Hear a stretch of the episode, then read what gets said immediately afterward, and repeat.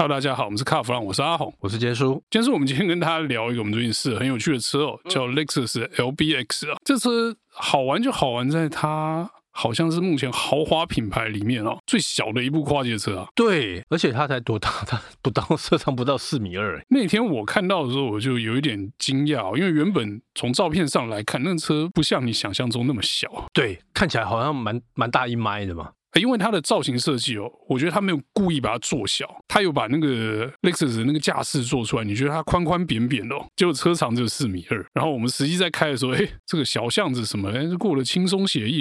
原来这车不大，而且最令我讶异的是它的操控性，操控的部分啊，确实是相当惊人。然后我本来想说，这种小型的 Crossover 有什么好开的，对不对？就开出去还真的蛮有趣的啊。那一天呢，我记得阿红是开到。哇！一路一直称赞说：“哎，这个车真的好玩，这个好玩。”对，因为我本来觉得它会是一个传统 SUV 那种呆呆的那种操控，你知道吗？就不是，它像是这种小掀背、小钢炮的那种感觉，灵敏度比我想象中好很多啊。就是它并不是反应迟钝那种，是蛮灵活的。我们那天我记得我们开山路的时候，阿红没得惊啦。他就一路一一直拍，我就问阿红说：“哎、欸，会不会太快？”他不会啊，他说这个都还在控制的范围里面呢、啊，是真的没有很快，轮胎叫都没叫、啊，对，完全没叫，对，所以其实离这个极限边缘还很远，所以我觉得在操控这一块，一开始哦，这车就给了我很好的印象。那接下来我们来仔细看一下这个车到底是怎么样的配啊？从发表会那一天啊，他说 LBX 有五个车型嘛，Active、Active Plus、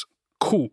Relax 跟 Relax Plus 五种等级啊，然后它的价格从一二九点九到一百六十九万哦，这个好像比预售的降了三万。我在想哦，这个预售价价格拉高，然后再退钱给你这一招哦，车商大概是百玩不腻啊。那这样子会让买家心里会比较高兴嘛？我订车的时候本来想说要花一百三十几万，就结账的时候，哎，我只要花一百二十九，会有一种赚到的感觉嘛，对不对？而且你看，我是觉得哦，它定在这个一二九点九是入门，所以变成说，如果想要入手的人来讲，他有一个心理预期，就是我好像更容易入手。对，因为一二九点九这个数字，其实有一点骗你说，哎，这车好像一百二十万可以搞定的这种感觉。它是一个魔法数字。然后你看，再加上哦，现在有很多中大型的跨界或是 SUV，其实也差不多落在这个价格，就有一点点吃到国产，国产，或者是说这个。进口的中型 SUV 就是这个主力销售的这个级距，但是我是一个有个性的产品啊，而且我觉得它这台车哦，我觉得很适合什么？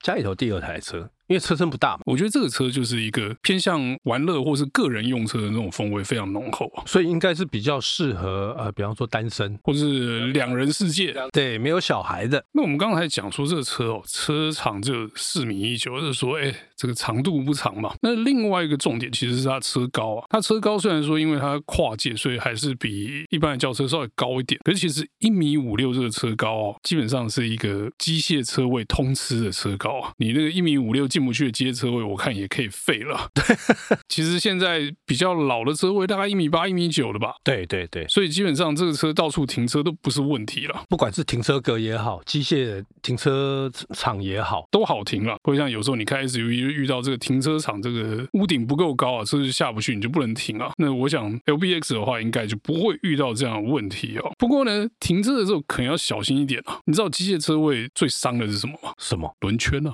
你知道在 Active Plus 以上的车款，都是十八寸圈啊，要小心不要刮到，那圈很漂亮啊。那我们刚才讲了这个车身尺寸啊，接下来我们来看一下这个内装啊。其实内装你一上车，你就觉得说，对，这就是现在的 Lexus 的样子。然后呢，虽然说它是家族里面最小的一台，可是该有的设计跟用料啊都有到位哦。那个造型就是现在的 Lexus 的造型嘛。它的这个驾驶舱啊，还是用这个 Taruna 全环绕式驾驶舱啊，跟那什么 RX 啊、NX 啊、U 叉其实是一脉相传，就相同的设计风格了。数位仪表十二点三寸，然后九点八寸的中控荧幕，还有这 HUD 抬头显示仪这些，当然它是依照这个车型的配置，有有些会有些不太一样。可是呢，该有的东西都有。你如果去看那个顶级的车上，还有这个 Mark Levinson，以前那是 LS 才有的东西，是不是？对。那除了那个 Mark Levinson 的音响之外，它有一个顶级真皮座椅哦，就是放在这个 Relax 跟 Relax Plus 两个比较高阶的车款上面哦。说到这 LBX 的车内空间，我觉得它就是有一种隐秘感哦。它用一些很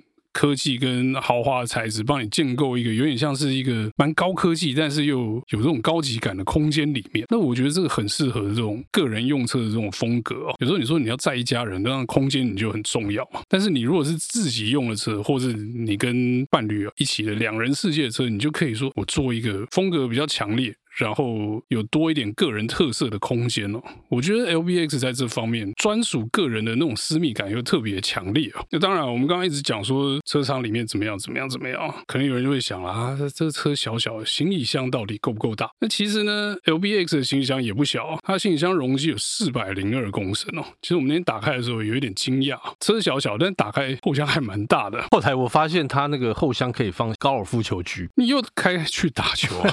我跟你讲。这种车打球是最好，就方便开，是不是？对。那其实哈，坚叔每次都偷偷把圣车开去打球，这点我已经有点受不了。我觉得他下次可能会偷偷开去出国啊。从 LBX 这个后箱的规格来看，二十六寸行李箱是可以放两个。刚你跟大嫂一人一卡去美国看你女儿，那这样差不多啦。你还真的嘞？不过阿红说到 LBX 的动力啊，其实那天我们开起来，我会觉得够哎，而且我觉得超乎我的想象的充裕。其实我一开始看这个规格表，我也想说，这动力很最大马力一百三十六匹，然后扭力十二点二公斤米，这是引擎的哦。电动马达扭力十八点八，这听起来就是一个让人觉得但没什么冲劲的这种配法。那实际上我们来开呢，就不是这么一回事，因为这个电动马达的扭力很爆，而且一踩下去随传随到，那个加速感真的非常的棒。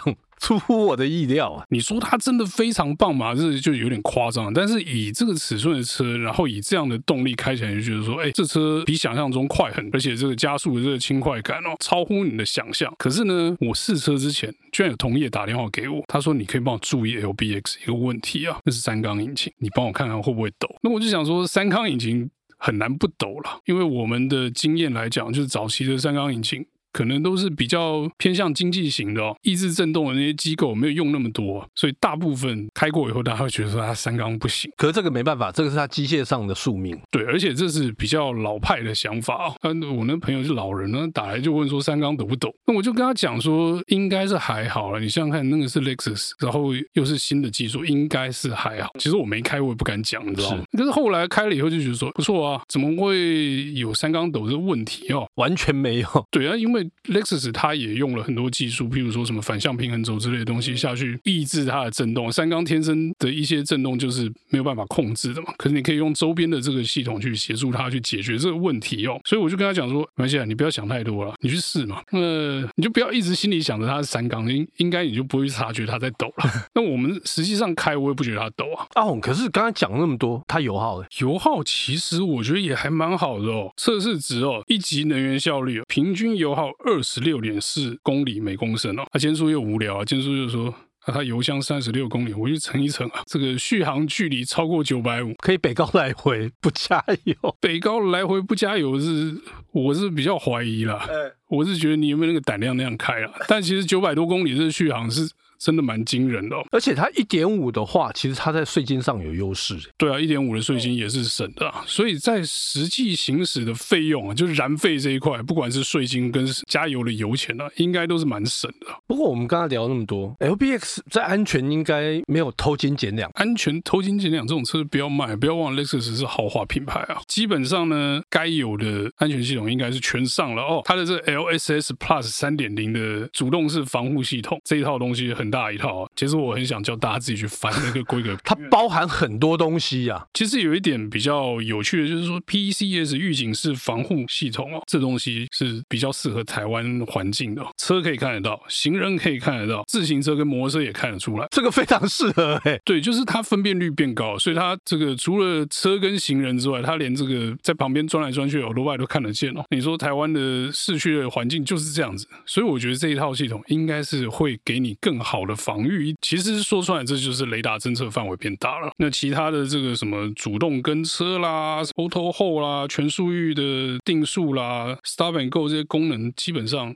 你想要有的，通通都有了。车道至中呢，也稍微升级了一下，弯道它也可以对应了。那以前这个车道自动，如果太弯的话，他就跟你讲说我不行了，我就直接开出去了。那现在是可以再对应更弯一点的路况哦，然后这个自动转向那个动作也变得比以前更细腻，所以它会修的会更自然一点点哦。而且我知道他们这个顶级 Relax Plus 上面还标配自动停车，自动停车哦，这么小台你还要自动停车吗？哎，不是，你不能这样讲，因为可能有些人他还是需要这个东西的帮助啊，尤其路边停车。接下来我们来看一下这个。照明的部分哦，其实啊，我们很多时候都觉得说，那个照明不就是玩玩这个灯光的这个花样吗？看头灯 LED 怎么排嘛。其实现在的智慧型照明系统啊，管事情真的很多啊。在 LBX 车上的 AHS 智慧型远光灯哦，它这个就是随着这个车速跟环境去侦查，它会自己去调整这个光线照明的位置哦。可是呢，它中间加入一个自动遮蔽系统哦，就是当它发现对向有来车的时候，你那远光灯照出来的光型会 key 几杠。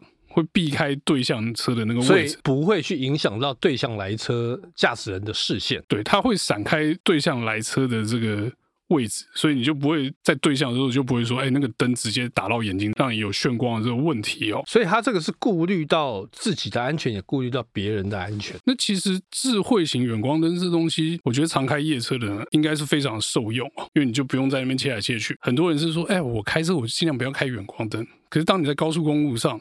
漆黑一片，然后前后无车的时候，你是需要远光灯，你就不用想这个事情，它会自己去帮你切换，而且它也不是就两段，它会一直去侦测你前面到底多远什么的。它会去调节那个光型哦。那么安全配备呢？最后一项我们讲一个大家常会用到，基本上每天开车都会用到，但是却很容易忽略的东西，就是门把。因为很多人他要呃开门不长眼，真的，他完全不会去顾虑到这个后方到底有人有没有车，完全没有在顾虑的嘛。虽然说现在很多车厂都加了这个什么开门的这个警示哦，可那也只能警示，因为那就是用这个盲点侦测系统去侦测那个位置有没有车过来嘛。但是在 LBX 车上，它跟跟高级的 Lexus 车款一样，它用 E-Latch 电子式的车门把哦，基本上不管是内门把或者外门把，都是一个电子开关。有车来的时候，你按下去门也不开啊，避免危险呐。对，避免你开门撞到外面的车的问题哦。我觉得这东西好东西啊，好东西。对，因为驾驶人开门有后视镜看。但是你的乘客看不到，所以你说要乘客真的开车门的时候回头看后面也不太合理，因为他怎么样都看不太清楚。那有这个电子门把之后呢，这件事情就车子就帮你做了，他帮你看这个乘客那边开门出去会不会有车啊？有车的话，他就不让你开门。我觉得这东西真的很贴心啊。啊，那最后我们来看一下 LBX 到底卖的好不好好了，因为老实说，我每次都觉得我喜欢的车好像都是那种叫好不叫座啊。你都喜欢冷门车好吗？对，但 LBX 应该不算冷门车吧？完全不是，他从去年台。北车展公布预售价，然后到前一阵子的正式发表，差不多一个月的时间，你知道他订单已经破千，所以现在又要抢车，对不对？又要抢车，而且他预计哦，今年的销售目标是三千台，二零二四年销售目标三千部，然后现在不到一个月，他订单已经破千，你觉得嘞？要卖到疯了？我觉得他肯定会吸引到很多的，比方说年轻族群，或是一些像那种空巢期的夫妻，而且也可以当这个家。家里的第二部车嘛，当你不想开那么大台的车出门的时候，LBX 小巧小巧的去买菜什么也方便哦。所以我觉得它这个产品设定也是确实有打中一些目前市场上的空缺的位置哦。因为大家都想说啊，车买大台一点，有空间比较好用。那其实你大车开久就会觉得说，大车停车好麻烦哦。而且很多时候，其实那个车都是一个人或两个人在用。对，所以小型车其实还是有它的优势在哦。那你看在。市场上其实这种高级的小型 crossover 并不多哦，基本上应该算没有吧，选项很少啦，不能说没有。像 LBX 这样子的设定，经济性又好，豪华的样子有做出来，实用性也不差，然后操控性上面来讲也不弱。对，所以我觉得这车应该是算是蛮好的，推荐给像坚叔这种空巢期的买家，刚好。哎，你也可以呀、啊，哦，也是哦。好，那我们今天有关。Lexus LBX 的故事呢，就到这边告一段落。谢谢大家收听，谢谢。